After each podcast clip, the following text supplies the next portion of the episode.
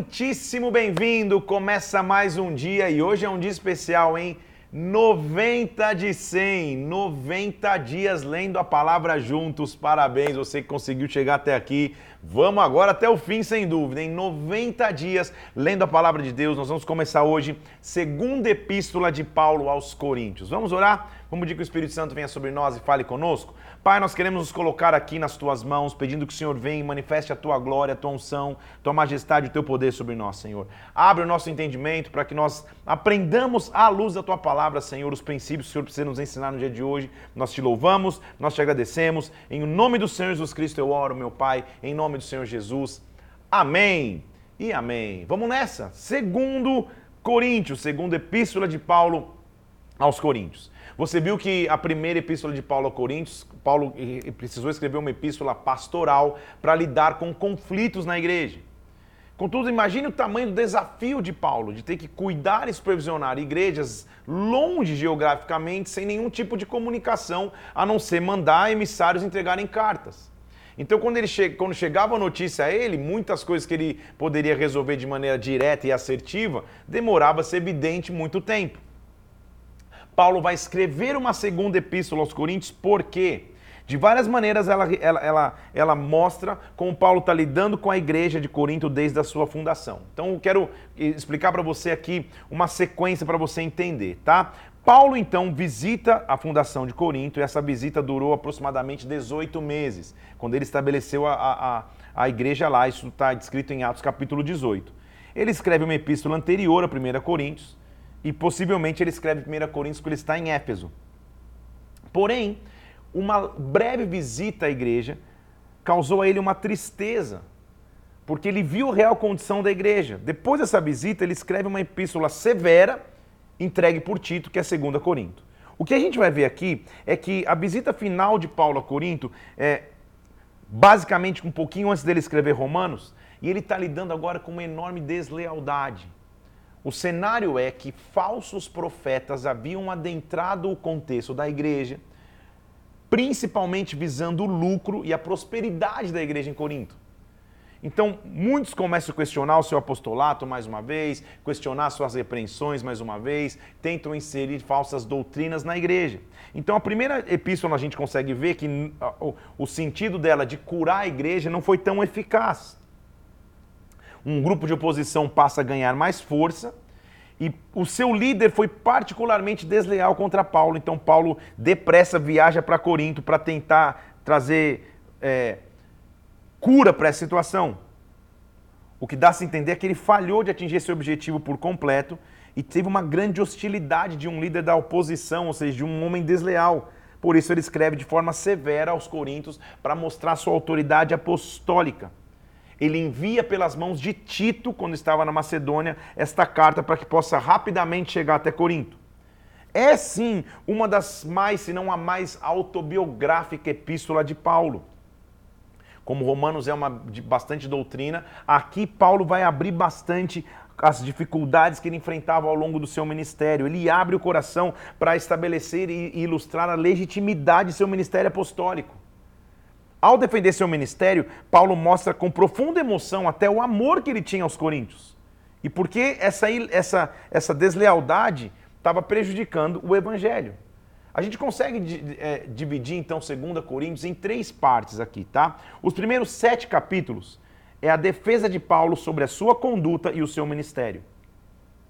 E o desejo que ele tinha, ele teve e até a sua mudança de planos para visitar Corinto.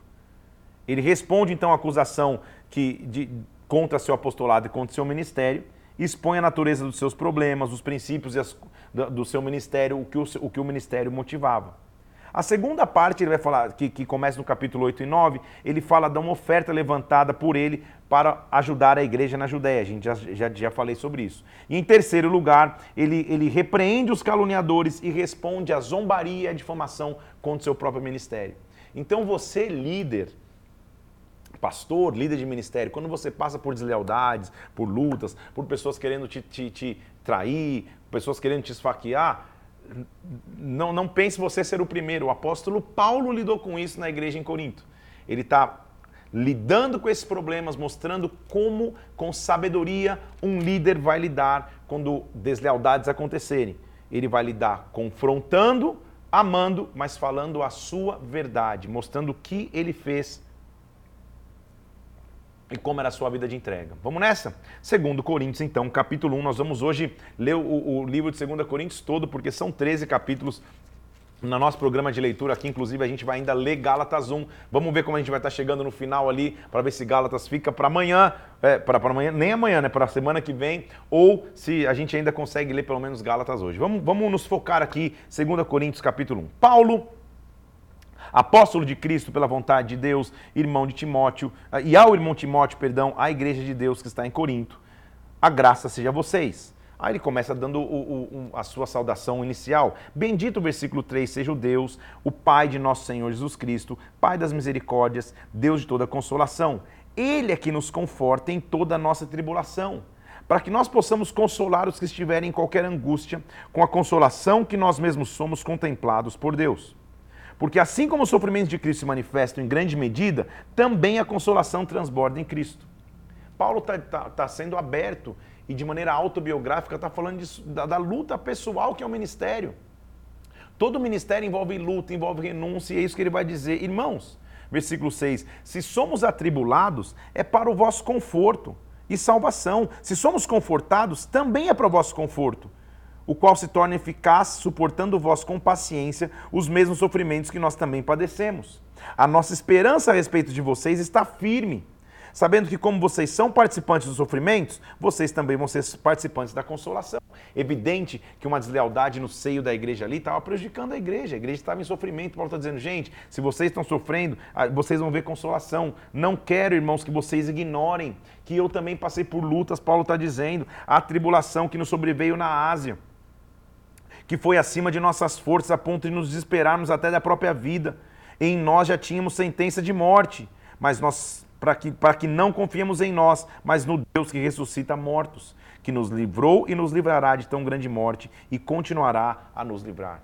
Paulo está dizendo, gente, eu não quero que vocês ignorem que eu já passei lutas na Ásia, que eu até perdi a esperança para que a esperança não fosse em mim, mas num Deus que ressuscita mortos. E se esse Deus já livrou, ele vai continuar livrando, ele vai livrar sempre. Porque, irmãos, a nossa glória é esta, versículo 12: o testemunho da nossa consciência de que com santidade e sinceridade de Deus, não com sabedoria humana, mas com graça divina, nós temos vivido no mundo, especialmente com vocês. Então, Paulo está dizendo, cara, sabe quais são as minhas credenciais apostólicas? Viver em santidade e sinceridade de Deus por vocês, especialmente por vocês.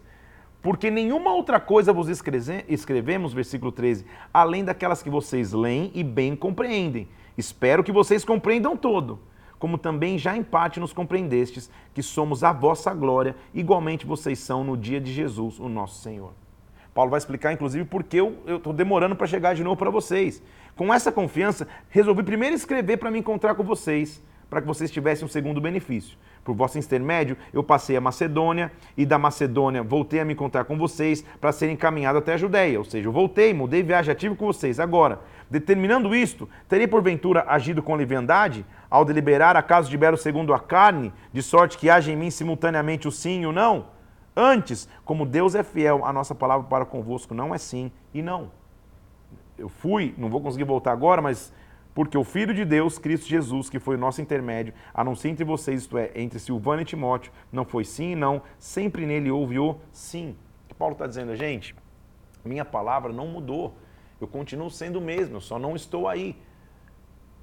Seja Silvano, seja Timóteo que está aí, não tem sim, não tem não. Tem o sim que vem de Deus. Por quê? Olha que versículo importante, o capítulo 1, versículo 20. Porque quantas são as promessas de Deus? Antes tem dele o sim, e, portanto, também dele o Amém, para a glória de Deus por nosso intermédio.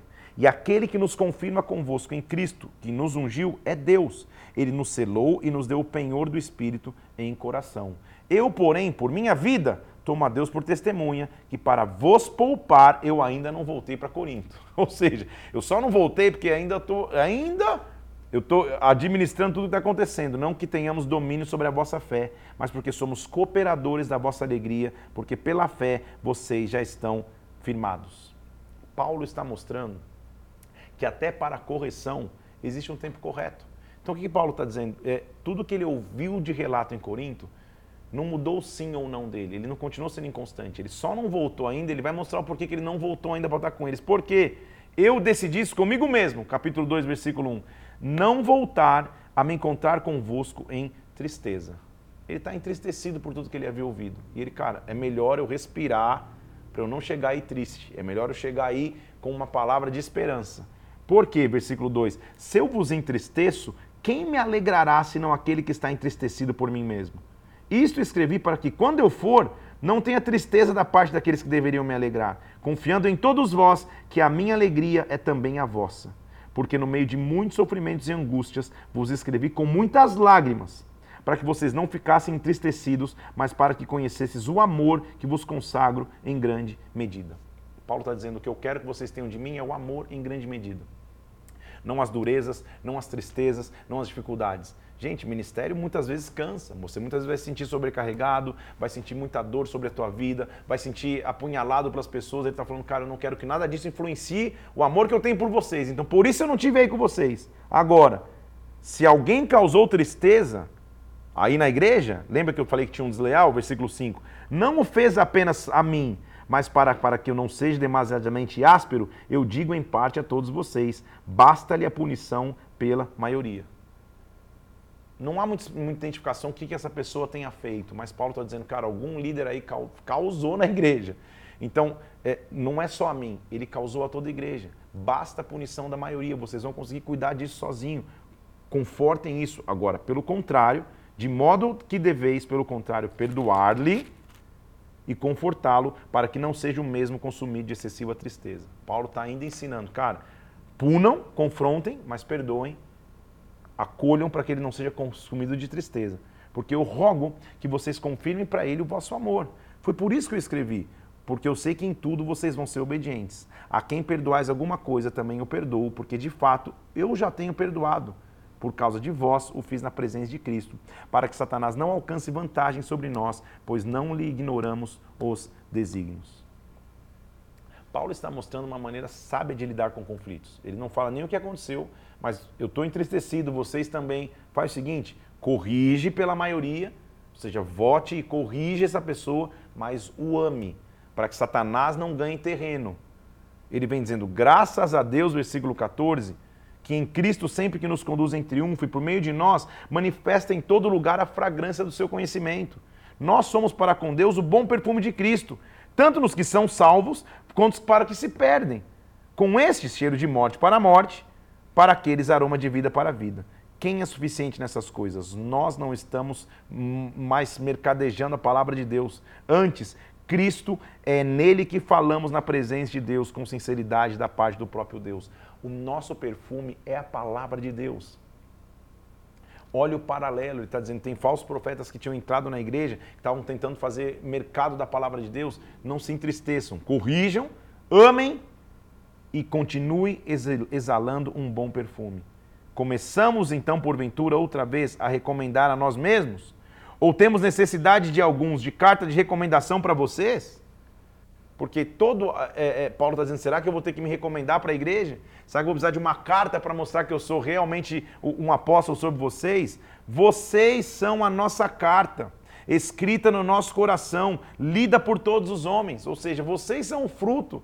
O meu apostolado se manifesta em vocês, estando já manifestos como carta de Cristo produzida pelo nosso ministério, não escrita com tinta, mas pelo Espírito do Deus vivente, não em tábuas de pedra, mas em tábuas de carne, isto é, nos corações.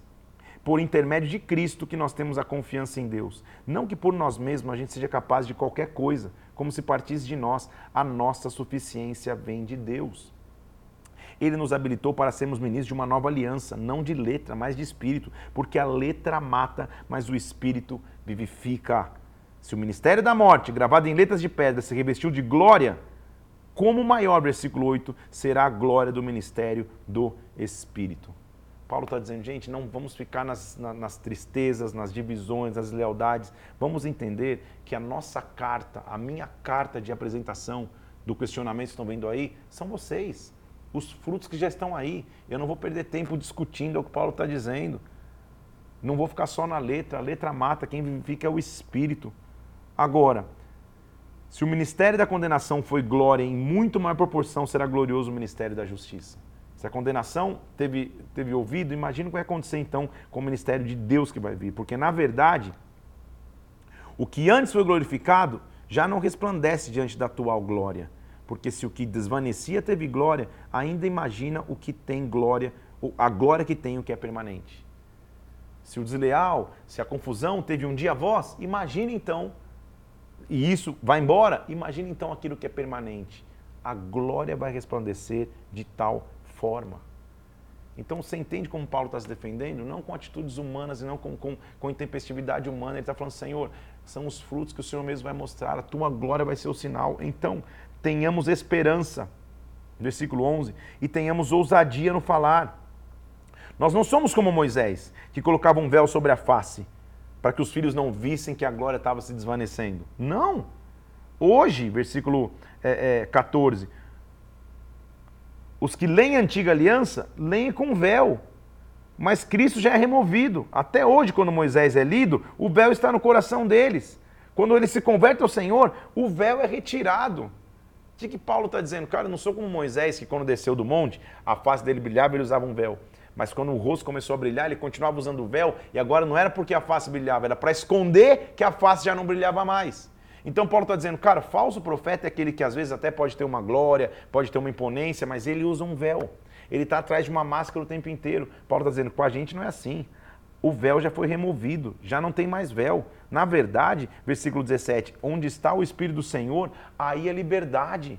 Se há verdadeiramente o Espírito, eu não preciso de véu, eu não preciso de esconder nada, eu sou quem eu sou. Todos nós, com o rosto descoberto, desvendado, contemplamos como, como, por um espelho a glória do Senhor, transformados de glória em glória na Sua própria imagem, como pelo Senhor o Espírito. Então, o verdadeiro líder, isso que Paulo está querendo dizer, ele anda sem máscaras. Ele é quem ele é. Então, não me diz muito quem você é quando você está com o microfone na mão pregando, quando você está cantando, quando você está exercendo uma função ministerial. Me diz quem você é no dia a dia. É isso que Paulo está dizendo. Eu ando sem véu o tempo inteiro, eu não tenho véu. Na verdade, a cada dia eu cresço como um espelho, cresce e a glória do Senhor cresce sobre mim. Paulo está oferecendo um contraponto. Fala, cara, os falsos profetas que surgiram na igreja, acusando meu apostolado, mais preocupado com, com, com os recursos financeiros e com o dinheiro, a glória deles vai desvanecer. Só a glória do que é permanente pode continuar existindo. Então, descobramos os nossos rostos e, e, continuemos caminhando de glória em glória. A glória não vai embora. Paulo vai falar, inclusive, no capítulo 4, eu cumpri meu ministério com fidelidade. Então, tendo esse ministério, segundo a minha misericórdia que nos foi feita, não desfalecemos. Pelo contrário, rejeitamos as coisas vergonhosas se ocultam, que andam na astúcia, nós não adulteramos a palavra de Deus, antes nos recomendamos a consciência de todo homem na presença de Deus pela manifestação da verdade. Se o nosso evangelho ainda está encoberto, é para os que se perdem que ele está encoberto. Por quê? O Deus desse século cegou o entendimento dos incrédulos para que não resplandeça a luz da glória de Cristo, que é a imagem de Deus. Se o evangelho está encoberto, ele está encoberto para os incrédulos. Nós, qual que tem que ser a nossa essência? Versículo 5. Nós não pregamos a nós mesmos, mas a Cristo Jesus como Senhor e a nós mesmos como servos por amor de Jesus. Porque das trevas resplandecerá a luz e resplandeceu o nosso coração para a iluminação do conhecimento da glória de Deus na face de Cristo. Paulo está dizendo, gente, a nossa substância é manifestar a glória. Então, líder, a tua resposta é a glória. Quando você estiver passando por qualquer momento de, de deslealdade, de, de, de, difamação, de questionamentos, a tua resposta é a glória. A tua resposta não são as palavras naturais, é a luz que brilha todos os dias. Então, Paulo está mostrando o que é a essência do ministério dele. E essa essência do ministério de Paulo é lindo para a gente analisar. Ele diz, versículo 7 assim: Então nós temos tesouros em vasos de barro, para que a excelência do poder seja de Deus e não nossa. Eu sou um vaso de barro. Eu tenho um tesouro dentro de mim. Em tudo, versículo 8, somos atribulados, porém não angustiados, perplexos, mas não desanimados, perseguidos, mas não desamparados, abatidos, mas não destruídos, sabendo que nós levamos no nosso corpo o morrer de Jesus, para que também a vida dele se manifeste no nosso corpo. Paulo está dizendo: as lutas não me definem, quem me define é a glória de Deus que está sobre mim. Os ataques não me definem, quem me define é a presença de Deus que está sobre mim. Eu tenho um poder que eu carrego, eu tenho uma presença que eu carrego. Quando as lutas vierem, elas vêm, mas eu sou atribulado, mas não vou ficar angustiado. Sou perplexo, mas não sou desanimado. Sou perseguido, mas não estou desamparado. Sou abatido, mas não sou destruído. Se eu estou levando o morrer de Cristo, as lutas de Cristo, eu também vou levar com Ele o triunfo. Eu também vou levar com Ele a vitória. Que Deus possa dar sobre ti glória, unção, poder. Porque quando você vive com Deus, ele diz versículo 11, quem vive com ele, na verdade, está entregue à morte por causa de Jesus todos os dias. Mas eu sou entregue à morte para que também em mim a vida de Jesus se manifeste na minha carne mortal. De modo que em nós, Paulo está dizendo, eu, equipe, equipe apostólica, em nós opera a morte, para que vocês operem a vida.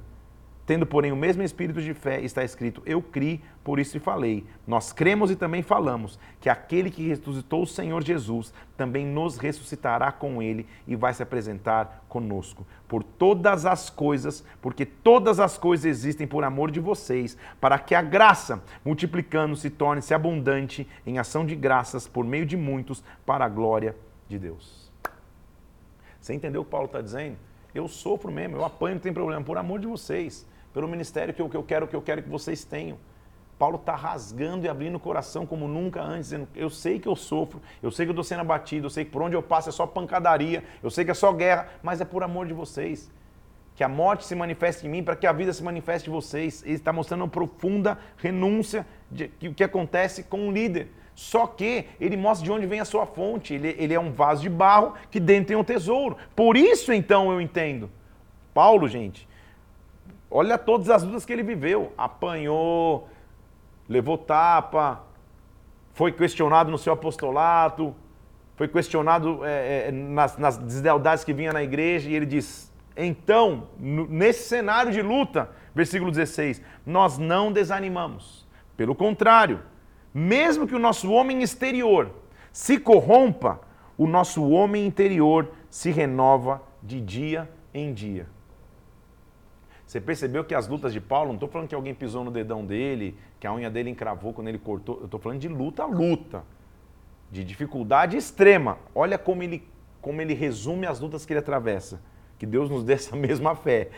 2 Coríntios capítulo 4, versículo 17. Porque esta leve e momentânea tribulação, leve e momentânea, Paulo, leve e momentânea tribulação, produz para nós eterno peso de glória acima de todas as coisas. Porque eu não atento para aquilo que se vê, mas para aquilo que não se vê. O que se vê é temporal, o que não se vê é eterno. Que essa seja a força que você encontre para continuar caminhando. Não importa a tribulação, é leve e momentânea. E ela está produzindo um peso de glória. Eu não olho mais para o que é natural, eu olho para aquilo que é sobrenatural. Eu não olho aquilo para que os meus olhos contemplam, eu olho para aquilo que eu não vejo, ou seja, o meu foco é a eternidade. O meu foco é aquilo, é o galardão que eu vou obter nas minhas mãos. Eu vou continuar.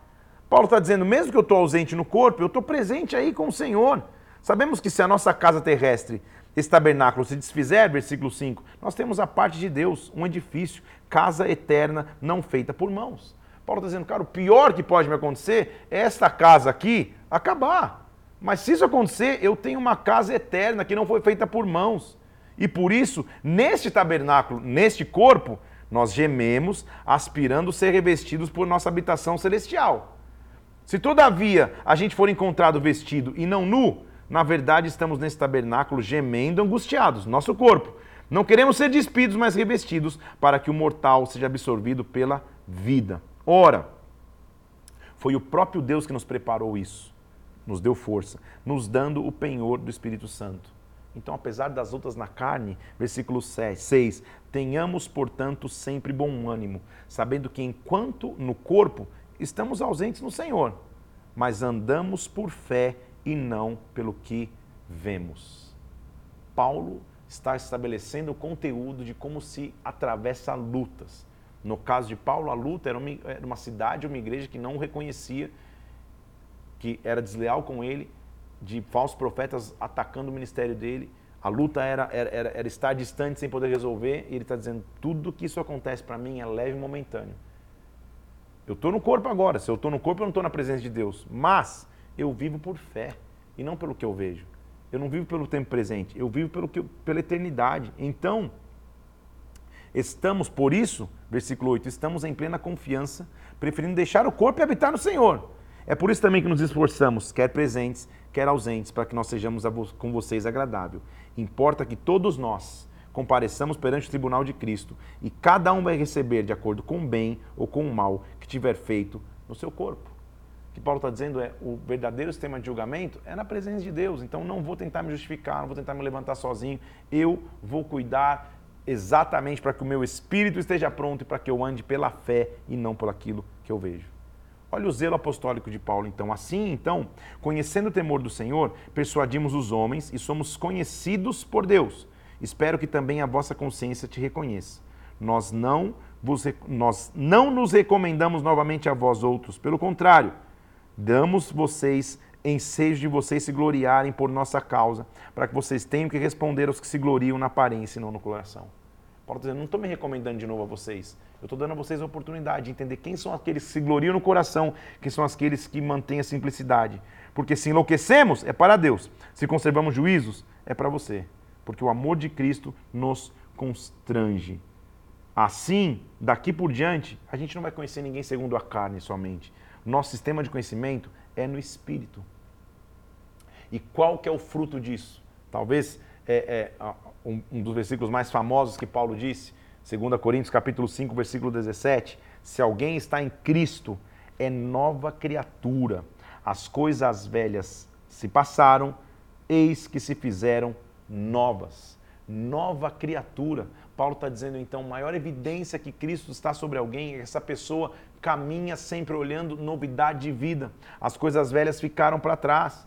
E tudo provém de Deus, versículo 18, que nos reconciliou consigo mesmo com Cristo e nos deu o ministério da reconciliação, ou seja, eu estou crucificado, eu estou reconciliado com ele depois da crucificação. Então, a saber, Deus estava em Cristo, reconciliando consigo o mundo, não imputando aos homens suas transgressões. E agora, porque fomos reconciliados. Presta atenção, versículo 20. Nós somos embaixadores em nome de Cristo, como se Deus exortasse por nosso intermédio, em nome de Cristo, nós rogamos, reconciliem-se com Deus, porque aquele que não cometeu pecado se fez pecado por nós, para que nós pudéssemos ser feitos justiça de Deus. E como cooperadores com eles, vos exortamos que não recebais em vão a graça de Deus.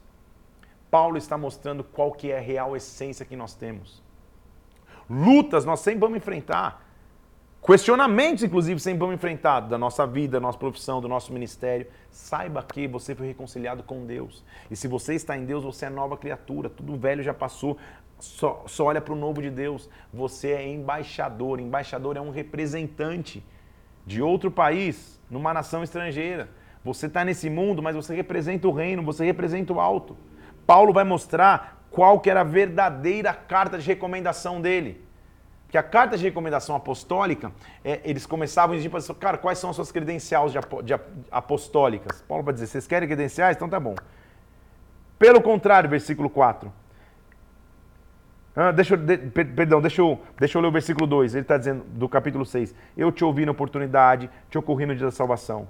Não dei a vocês, versículo 3, motivo de escândalo em coisa alguma para que o ministério não seja censurado. Pelo contrário, em tudo, recomendando-nos a nós mesmos como ministro da palavra de Deus. Olha o que ele está dizendo, olha qual é a carta de recomendação dele. Onde ele foi ministro? Na muita paciência, nas aflições, nas privações, nas angústias nos açoites, nas prisões, nos tumultos, nos trabalhos, nas vigílias, nos jejuns, na pureza, no saber, na longanimidade, na bondade, no Espírito Santo, no amor não fingido. Olha as credenciais de Paulo, na palavra da verdade, no poder de Deus, nas armas da justiça, quer ofensivas, quer defensivas, por honra, por desonra, por infâmia e por boa fama. enganadores ou verdadeiros, desconhecidos, entretanto bem conhecidos, como se estivessem morrendo, contudo vivendo, castigados, porém não mortos, entristecidos, mas sempre alegres, pobres, enriquecendo a muitos, nada tendo, mas possuindo tudo.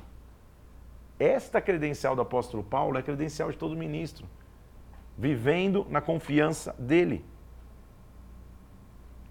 Para vocês, Coríntios, abrem-se os nossos lábios e alarga-se o nosso coração. Vocês não têm limites em nós, mas vocês estão limitando os seus afetos. Ora, como justa retribuição, eu falo como vocês a filhos. Dilatai-vos também vós, abram o coração para nós.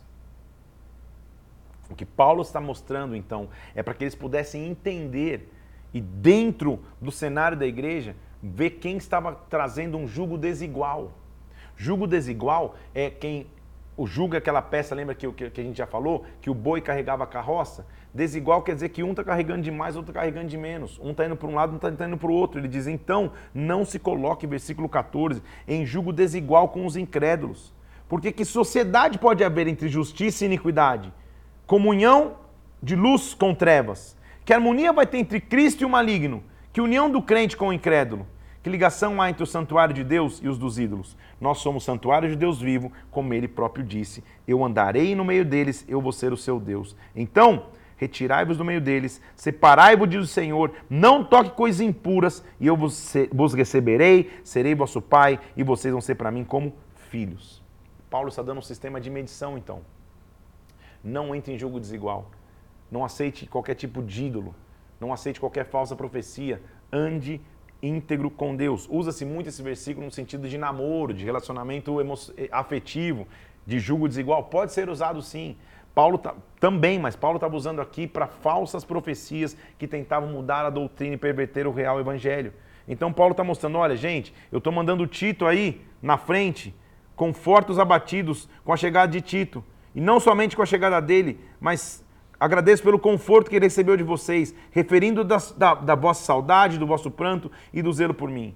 Ainda que eu seja contristado com a carta, eu não me arrependo, embora já tenha me arrependido. Veja aquela carta que vos contristou por breve tempo. Ou seja, eu não, eu, eu não me eu arrependo da primeira, do primeira, primeira epístola aos Coríntios, apesar de já me arrepender. Mas eu entendi que a tristeza que eu estou vivendo Versículo 10. A tristeza, segundo a Deus, produz arrependimento para a salvação, que a ninguém e, e não traz pesar. A tristeza do mundo só produz morte. Paulo tendo, cara, não entendi porque eu estou triste em relação à carta que eu mandei a vocês e vocês não escutarem. É uma tristeza segundo Deus que vai levar ao arrependimento. Não é a tristeza humana que só leva para a morte, só leva para remorso. Por quê? Versículo 12. Embora eu vos tenha escrito, não foi por causa do que fez o mal, nem por causa do que sofreu o agravo, mas para que a vossa solicitude, o vosso favor fosse manifesto entre vocês diante de Deus. Paulo está dizendo a razão pela, pelo qual eu escrevi a vocês não é por aquele que causou deslealdade, daquele que causou o escândalo, sabe? Sei lá que escândalo foi esse. Foi por vocês, para que o favor de Deus tivesse manifestado sobre vocês. Ele continua no capítulo 8 mostrando é, tecnicamente as ofertas que ele levantou para as igrejas da, da, da, da Macedônia e para os pobres da Judéia. Irmãos, lembra da graça concedida à Macedônia? Por meio de muita prova e tribulação, na profunda pobreza deles, Deus superabundou em grande riqueza a sua generosidade. Ele está mostrando, gente, lá na Macedônia o pessoal teve um coração doador, uma região pobre. Ele está falando para Corinto, uma região rica. Diz assim: então por eles, testemunho eu, na medida de suas posses, acima da, da, das condições deles, se mostraram voluntários. Então nos levou isso, versículo 6, a recomendar a Tito que também complete essa graça entre vocês. Ele está só dando um exemplo. Gente, lá na Macedônia, um povo sem condição se levantou para abençoar a igreja na Judéia. Vocês com condições, só escutem a Pedro. Porém, em tudo, versículo 7, Manifestai superabundância, tanto na fé como no saber. Em nosso amor para com vocês, também abundem nessa graça. Eu não falo para vocês como um mandamento. Na verdade, eu falo para provar a diligência de vocês. Porque Jesus Cristo, sendo rico, se fez pobre por amor de vocês, para que na sua pobreza vocês se tornassem ricos. Então, completem agora a obra que já foi começada, para que assim como vocês revelarem prontidão no querer, assim vocês levem a termo as suas posses. Então, Corinto vivia uma, era uma igreja que uma cidade que vivia prosperidade, ele só lembrando, gente, lembre da Macedônia? E Paulo é inteligente, porque a Macedônia e Corinto era como uma rivalidade. Ele está dizendo, olha, assim como lá na Macedônia, o pessoal que era pobre, que não tinha nem condição, teve um coração voluntário, completem o que já foi começado, escutem o que Tito vai falar, Lembrem que Cristo, sendo rico, se fez pobre por vocês para que vocês pudessem ser ricos. E agora, aonde vocês estão, completem essa obra. Sabe por quê? Versículo 12. Porque se há boa vontade, será aceita conforme o que o homem tem e não segundo o que ele não tem. Porque não é para que os outros tenham alívio e vocês sobrecarga, mas é para que haja igualdade e que ele supra a vossa abundância no presente e a falta daqueles que precisam da abundância de vocês. Então, para que ninguém tenha falta. Ele está só ensinando o povo a ter liberalidade. Ele mostra como ele envia Tito, e ele, ele vai continuar instruindo sobre a coleta de maneira prática. Ó, oh, quanto à assistência de vocês, eu conheço a presteza de vocês, versículo 2 do capítulo 9, junto aos macedônios, eu conheço o zelo de vocês, conheço a fidelidade que vocês têm na oferta, e eu afirmo a vocês. Aí é o princípio dele de, de, de mostrar como ele estava ensinando, porque um líder tem que ensinar tudo Versículo 6 do capítulo 9. Quem semeia pouco, pouco ceifará. Quem semeia com fartura, com abundância colherá. Cada um contribua segundo o que tiver proposto no seu coração, não com tristeza, não com necessidade, porque Deus ama quem dá com alegria. Deus pode fazer vocês abundarem em toda a graça, a fim de que, tendo sempre em tudo ampla suficiência, vocês superabundem em toda boa obra aquele que dá semente ao que semeia, que semeia, versículo 10. Aquele que dá pão para alimento também suprirá e aumentará a sua sementeira e multiplicará os frutos da vossa justiça. Paulo está ensinando então o princípio de que ele ama aquele que dá com alegria. Tudo que você faz de forma liberal pro reino, Deus sabe. E Deus vai te honrar. O que ele está dizendo, olha, não é possível que a Macedônia, uma igreja que não tem nem condição, que são pobres e estão indo além da sua condição, vai ser maior contribuidora do que vocês. Uma igreja próspera, rica, uma cidade rica e próspera. Ele está ensinando o princípio de semear. Deus ama quem dá com alegria. Entregue sempre o seu melhor a Deus. Entregue sempre aquilo que você tem ao Senhor. Capítulo 10, ele vai defender mais uma vez sua autoridade apostólica. Ele diz assim: Eu, Paulo, rogo pela mansidão e a bondade de Cristo, e que na verdade, quando presente de vocês, eu sou humilde, mas quando ausente eu sou ousado. Quando eu estou aí eu sou humilde, mas eu tô, sou ousado quando eu escrevo a vocês. Eu rogo a vocês que não tenha de ser ousado quando presente, servindo daquela firmeza que eu penso que eu devo tratar alguns, que julgam como se andássemos num parecer mundano. Porque embora andando na carne, a gente não luta na carne. O que, que Paulo está dizendo, gente? Ó, quando eu estou com vocês, eu sou agradável, eu sou manso, Longe eu sou ousado, não me forcem a ser ousado quando chegar, porque eu continuo escutando que tem muitos andando na carne. Mas olha o que ele diz, versículo 4, muito, muito forte esse versículo aqui. Ó. As armas da nossa milícia não são carnais, e sim poderosas em Deus para destruir fortalezas e anular sofismas, derramando toda altivez que se levante contra o conhecimento de Cristo e levando cativo todo pensamento à obediência de Cristo. Nós temos armas e elas são espirituais, estando prontos para punir a desobediência, uma vez completa a vossa submissão. Por quê? Se eu tiver que me gloriar a respeito da nossa autoridade que o Senhor nos conferiu, não é para destruição de vocês, eu não vou me envergonhar para que eu não pareça o meu intuito ser intimidar vocês por cartas. As cartas, com efeito, eu sei que elas são graves, mas a presença pessoal. Olha, deixa eu ler de novo, tá? Para você entender o que, que Paulo passava, tá? Observai o que está evidente, versículo 7 do capítulo 10. Se alguém confia em si mesmo que é de Cristo, pense outra vez consigo mesmo. Porque, como ele é de Cristo, nós também somos. O grande confronto que Paulo estava vivendo é que na igreja em Corinto, os falsos profetas se levantaram criticando o ministério de Paulo. E Paulo está dizendo: olha, se eles estão dizendo ser de Cristo, eu também sou. Agora, se eu me gloriar um pouco mais a respeito da nossa autoridade que o Senhor nos deu, é para edificação e não para destruição. Eu não vou me envergonhar de ter autoridade, para que não pareça ser o meu intuito intimidar vocês por cartas. As cartas que eu recebo, na verdade, o que eles estão me dizendo? Elas são graves. Sabe o que as cartas dizem? Ah, que a presença pessoal dele é fraca, a palavra é desprezível. Em outras palavras, o nível foi tão duro de ataque a Paulo que o que diziam é que quando ele estava ali, ele não era um bom orador, que a presença dele era fraca, que pessoalmente ele não tinha liderança. Todo ataque à liderança é desleal, gente. E eu quero te dar um, um, um indício aqui, uma, uma dica aqui. Como se identifica um ataque de deslealdade? Quando você está começando a falar de líderes no corredor e essa pessoa não está presente, cuidado. Certamente é uma deslealdade. Quando você está falando principalmente dos defeitos dessa pessoa, é realmente ele faz isso, ele é assim, ele é daquilo outro, e essa pessoa não está presente, deslealdade. Paulo está falando, cara, a carta diz isso, mas considerem isso. Versículo 11. O que somos na palavra por cartas estando ausente, seremos em atos quando presentes. A gente não ousa nos classificar ou compararmos, como alguns que se louvam a si mesmos, mas com eles, medindo consigo mesmo, comparando-se consigo mesmo, revelam na verdade insensatez. Quem se autoeleva, na verdade, está mostrando a sua insensatez. Paulo está dizendo, não preciso me elevar. Ele já mostrou ali que a base dele era a glória. Então, cuidado para você não fazer parte desses leais. Nós, porém, sabe no que, que eu vou me gloriar? Paulo está dizendo no versículo 13: Nós não nos gloriaremos sem medidas, mas respeitaremos o limite da esfera de ação que Deus nos demarcou e que se estende até vocês. Paulo está dizendo: Eu não quero nem mais e nem menos. Eu quero me gloriar naquilo que é a minha esfera de ação. Na minha infância, quando a gente, quando a gente ia correr pega-pega, que era uma brincadeira da infância, de quem não brincava de celular, tinha uma frase assim: cada um por si e Deus por todos. É mais ou menos isso que Paulo está dizendo. Paulo está dizendo, cara, eu não, eu, eu, eu, não, eu não preciso nem me defender desses ataques contra o meu apostolado. A única coisa que eu vou me gloriar não é naquilo que eu sou, eu vou me gloriar na esfera de ação que Deus me demarcou. Ou seja, há uma esfera para mim, há uma para você, há uma para ele, há uma para ela. Eu não vou entrar em guerra nisso. Deus me chamou para algo. Nós não, versículo 14, ultrapassamos os nossos limites, como se devêssemos chegar até vocês. Nós já chegamos até vocês com o Evangelho de Cristo. A gente não se gloria fora da medida que nós trabalhamos. A gente tem esperança que, crescendo a vossa fé, sobremaneira engrandecido entre vocês, seja a nossa esfera de ação.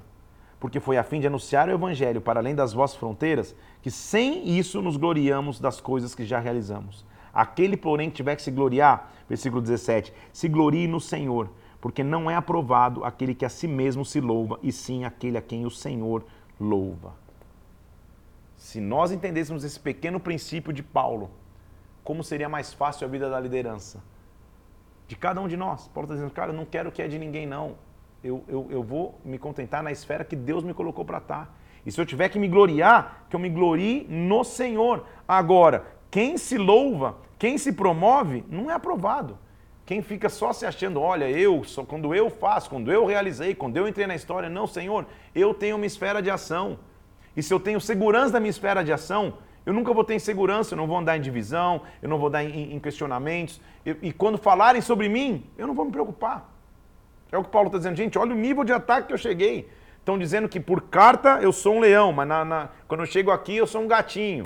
Estão falando que a minha presença pessoal é fraca, estão falando que eu não sei falar direito. Você acha que eu tenho que me defender disso? Eu não vou me gloriar mais e nem a menos. Eu tenho minha, a minha esfera de atuação. Então, a, a principal cura e a principal vertente que um líder pode ter se chama identidade. Quando o líder tem a sua identidade fixa em Cristo, ele não quer o espaço de ninguém, ele não se preocupa com a promoção de alguém, ele não se preocupa quando alguém está sendo usado, ele simplesmente sabe que Deus o chamou para algo.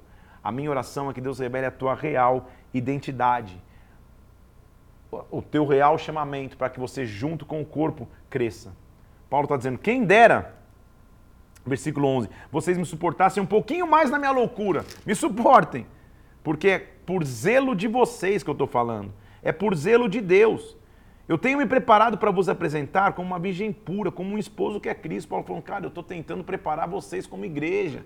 Então aguentam, me aguentam um pouco mais. Agora, sabe qual é o meu receio? Que assim como a serpente enganou a Eva com a sua astúcia, assim também vocês sejam corrompidos na sua mente e vocês se afastem da simplicidade e das purezas devidas a Cristo.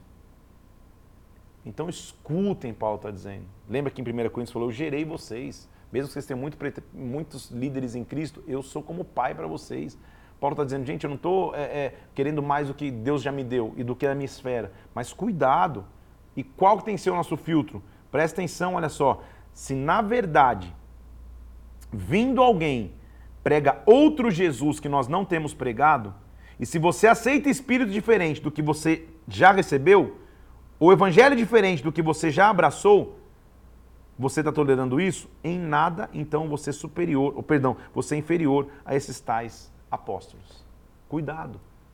Eu já te preguei um Cristo verdadeiro. Se tem alguém mudando, deturpando isso, então, cara, eu não posso ser inferior a esses apóstolos. Embora seja falta no falar, não sou no conhecimento, mas em tudo e por todos os modos temos feito conhecer isto. Paulo fala, cara, se vocês estão falando que eu sou falto no falar, você percebeu que Paulo está sendo atacado no seu discurso. Dá vontade de abraçar Paulo. Fala, Paulo, como assim, né? O cara está dedicando a vida, viajando de um lado para o outro, levando pedrada.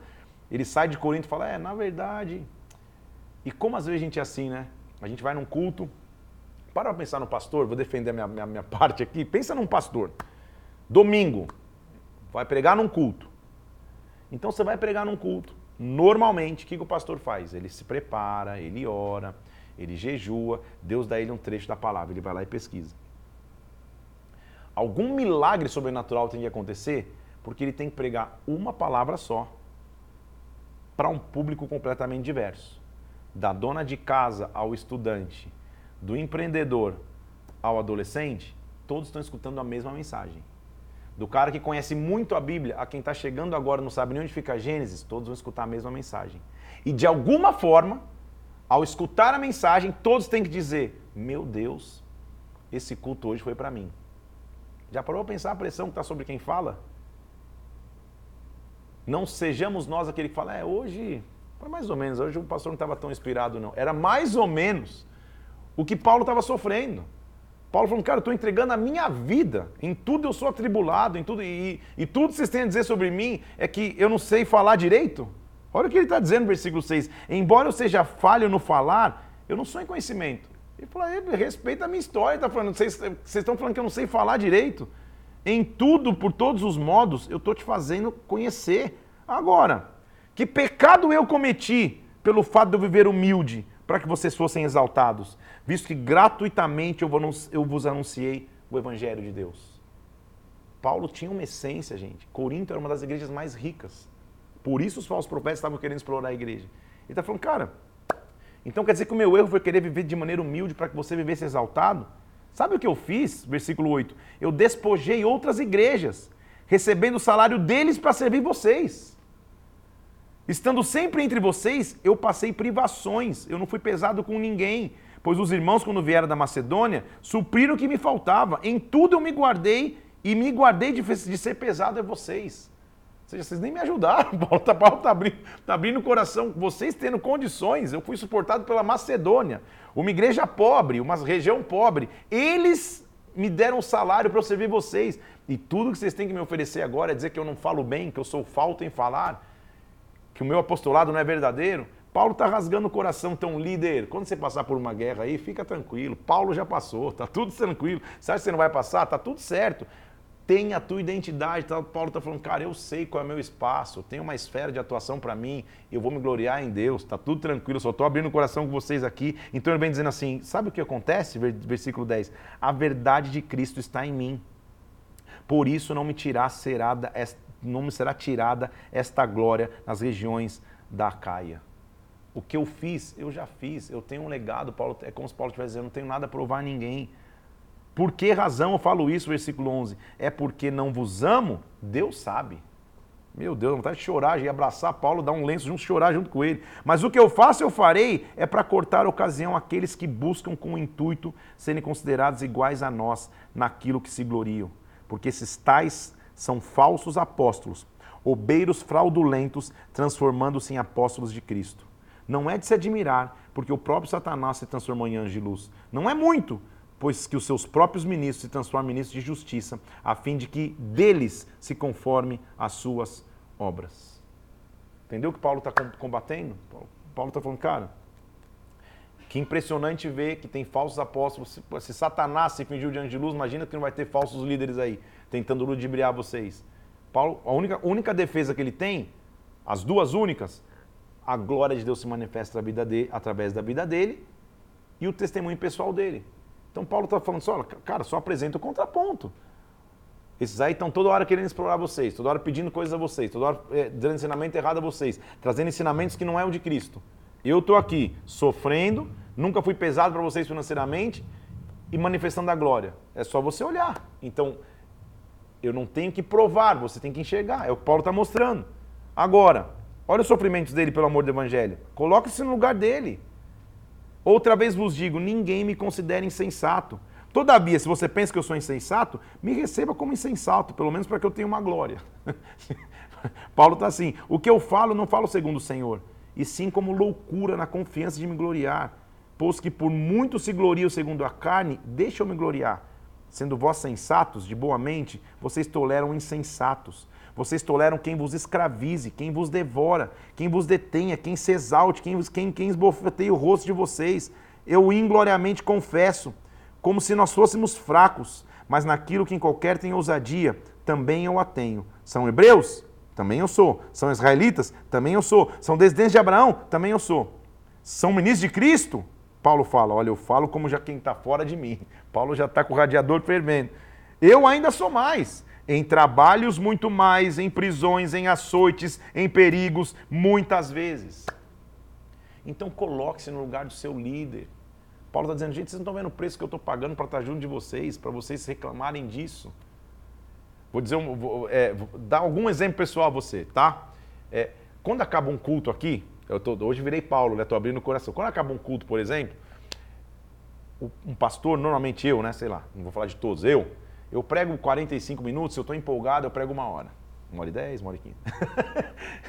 Quando acaba o culto, eu começo a aconselhar pessoas.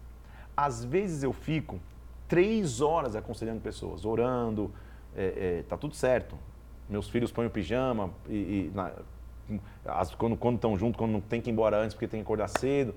A gente paga um preço, tá tudo certo. Não estou falando com jactância, é o que o Paulo está dizendo. Eu sei qual é a minha esfera, não preciso provar nada a ninguém. É o que o Paulo estava falando. Só que tem pessoas que só julgam.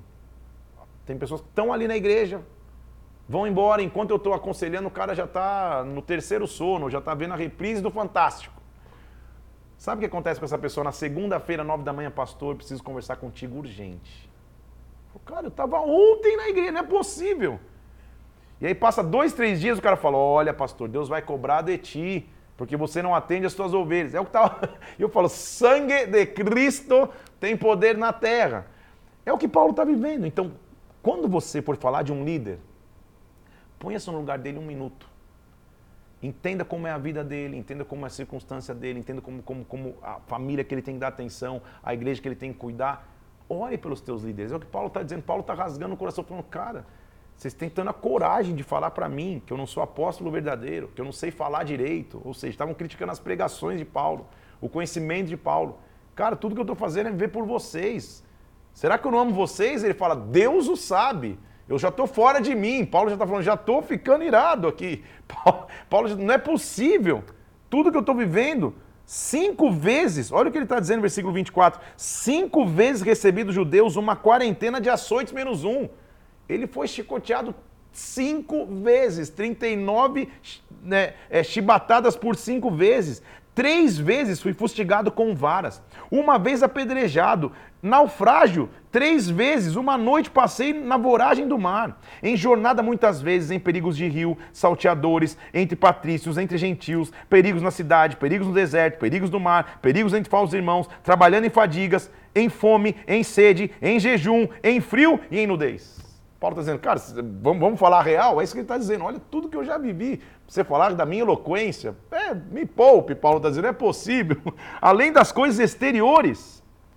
Olha, olha o que Paulo está dizendo, gente do céu, que, que, que, que, que sessão de terapia de Paulo. Olha o versículo 28, ele diz assim: além do que você vê por fora, olha o versículo 28, algo que pesa sobre mim diariamente é a preocupação com todas as igrejas.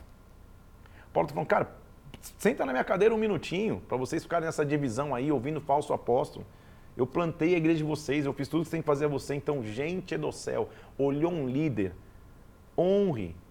Não, fique, não entre em crítica, não entre em, em dificuldade. Ele, esse líder responde até ao, ao, próprio Deus. Você também, líder aí, receba um renovo. Tá tudo certo. Porque se você entendeu o que Paulo está falando aqui, Senhor, eu não vou me gloriar em nada. Eu tenho a minha esfera que o Senhor me deu. Eu sei o que eu estou fazendo para ti. Ponto. É o que ele está dizendo. Agora, gente, além do que vocês estão vendo por lado de fora, você não imagine a minha preocupação com cada igreja. Quem enfraquece, versículo 29, quem enfraquece que também eu não enfraqueça? Quem se escandaliza que eu também não me infame? Eu sou ser humano normal. Se eu tenho que me gloriar, eu vou me gloriar no que diz respeito à minha fraqueza. O Deus e Pai do Senhor Jesus é que eternamente bendito sabe que eu não minto. Dá vontade de levantar e aplaudir Paulo de pé. Fala, Paulo, cara, ele está abrindo o coração para a igreja, falando, gente, olha a luta que um líder passa. Agora, versículo 1 do capítulo 12. Se é necessário que eu me glorie, ainda que não convém, deixa eu falar das visões e revelações do Senhor.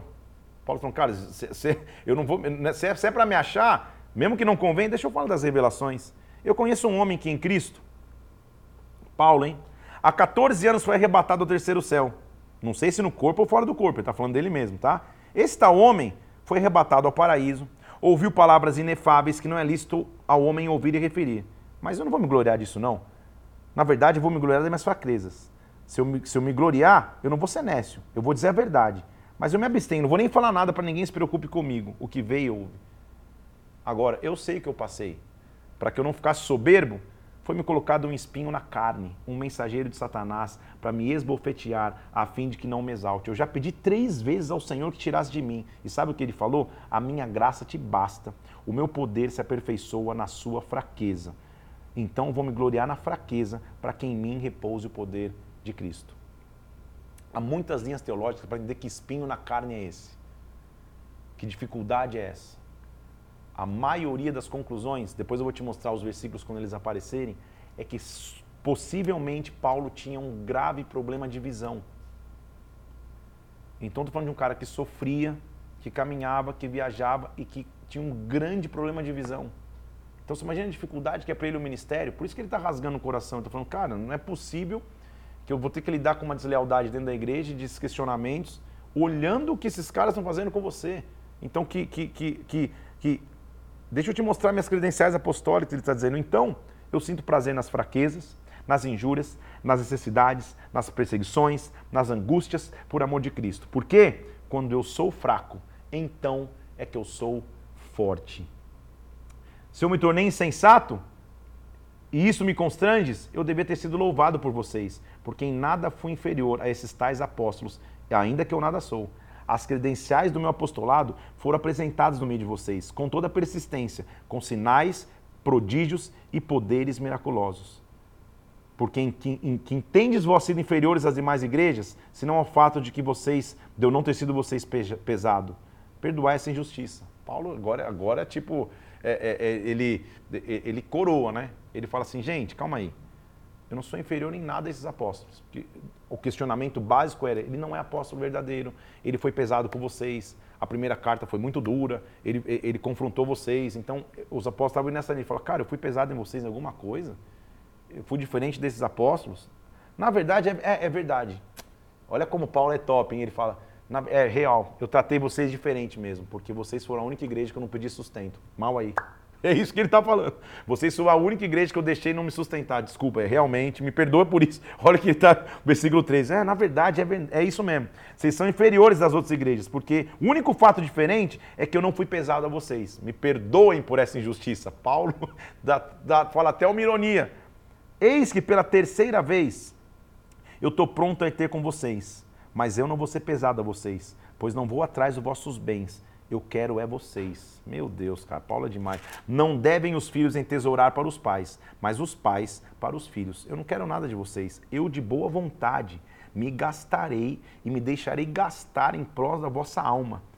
Se mais por amo, serei menos amado? Pois assim eu não vos fui pesado. Sendo astuto, eu vos prendi com dolo. Porventura, eu vos explorei por intermédio de algum daqueles que eu enviei? Eu roguei a Tito ou enviei a ele outro irmão? Tito vos explorou? A gente tem sido pesado a vocês? Não, de jeito nenhum. Há muito vocês pensam que nós estamos desculpando convosco.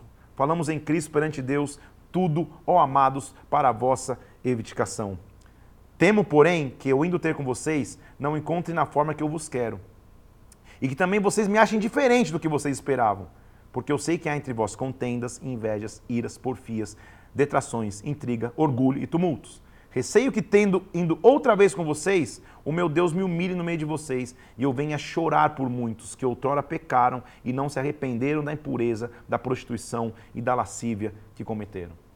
Eu não sei se você já tinha reparado tanto assim, 2 Coríntios, de você ver como que é uma carta tão aberta de Paulo que mostra que todo líder enfrenta problemas. Esse mesmo apóstolo Paulo que nunca para. Ele diz: Ó, oh, essa é a terceira vez que eu, vou ter com, que eu vou ter com vocês. Eu vou levar duas ou três testemunhas para que essa questão seja decidida. Eu já disse anteriormente e volto a dizer: como eu fiz quando eu tive presente pela segunda vez, agora estando ausente, eu digo que aqueles que pecaram e todos mais, se eu for outra vez, eu não vou poupar ninguém, hein? Paulo está dizendo, eu fui pela segunda vez aí, escrevi a primeira carta, não resolveu? Estou indo de novo, mas não vou poupar ninguém que pecou, não posto que buscais prova de que em mim Cristo fala e não é fraco para com vocês, antes ele é poderoso em vós.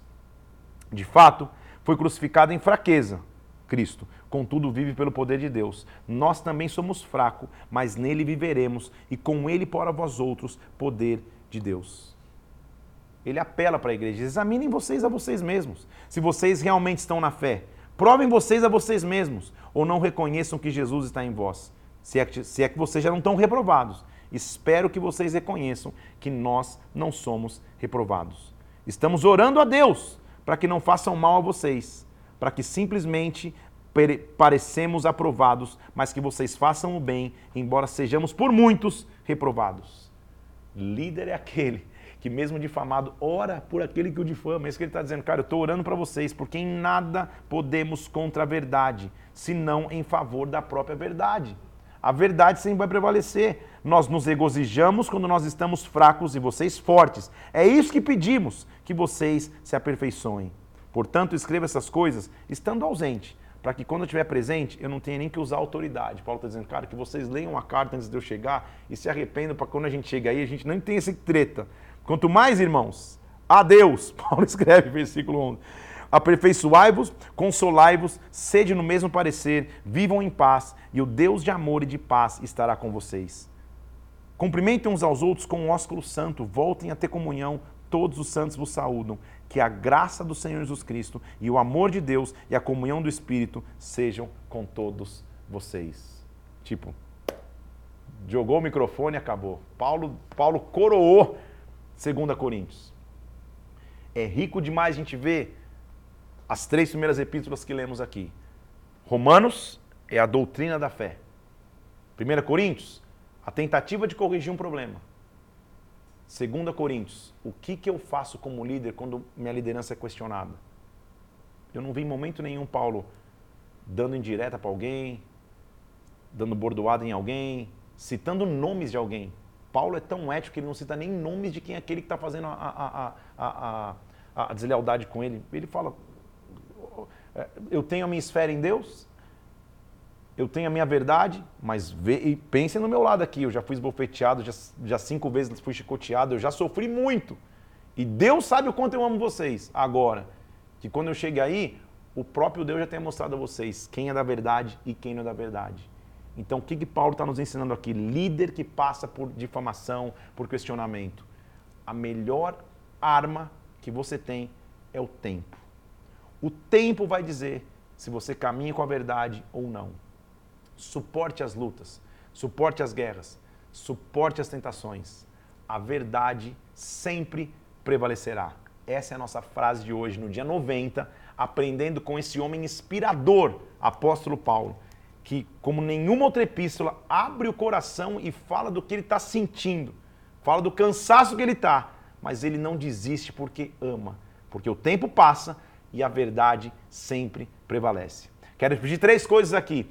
Curte e compartilha, manda para alguém.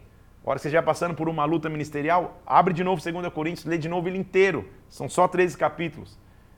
Vai lá no meu Instagram agora, PR Felipe Parente, Parente Flix, e, e vai ter uma arte lá. A verdade sempre prevalece. Comenta sobre isso, não vai marcar ninguém lá. Falou, olha, tá vendo, fulano de tal? Só, só comenta, foi bom, Deus te abençoe, tá tudo certo. Se quiser honrar o teu líder, honra, tudo bem? Não vai tretar nos comentários. E por último, vai no Spotify, escuta de novo essa, esse conteúdo aqui para que você seja enriquecido em nome de Jesus Cristo. Reconheça hoje os teus líderes. Reconheça aqueles que passam por lutas e nunca param. Reconheça aqueles que passam por adversidades, mas por amor continuam. A verdade sempre prevalece. Deus te abençoe. Termina hoje o dia 90. Nos vemos na semana que vem, começando na segunda-feira, nosso, nosso final de propósito de leitura da palavra. Deus te abençoe, fique na paz de Cristo, como você viu aqui. A gente vai começar Gálatas já na segunda-feira, como era só um capítulo, eu prefiro começar de maneira mais dinâmica na segunda. Deus te abençoe, fica na paz. Bom fim de semana, até segunda-feira.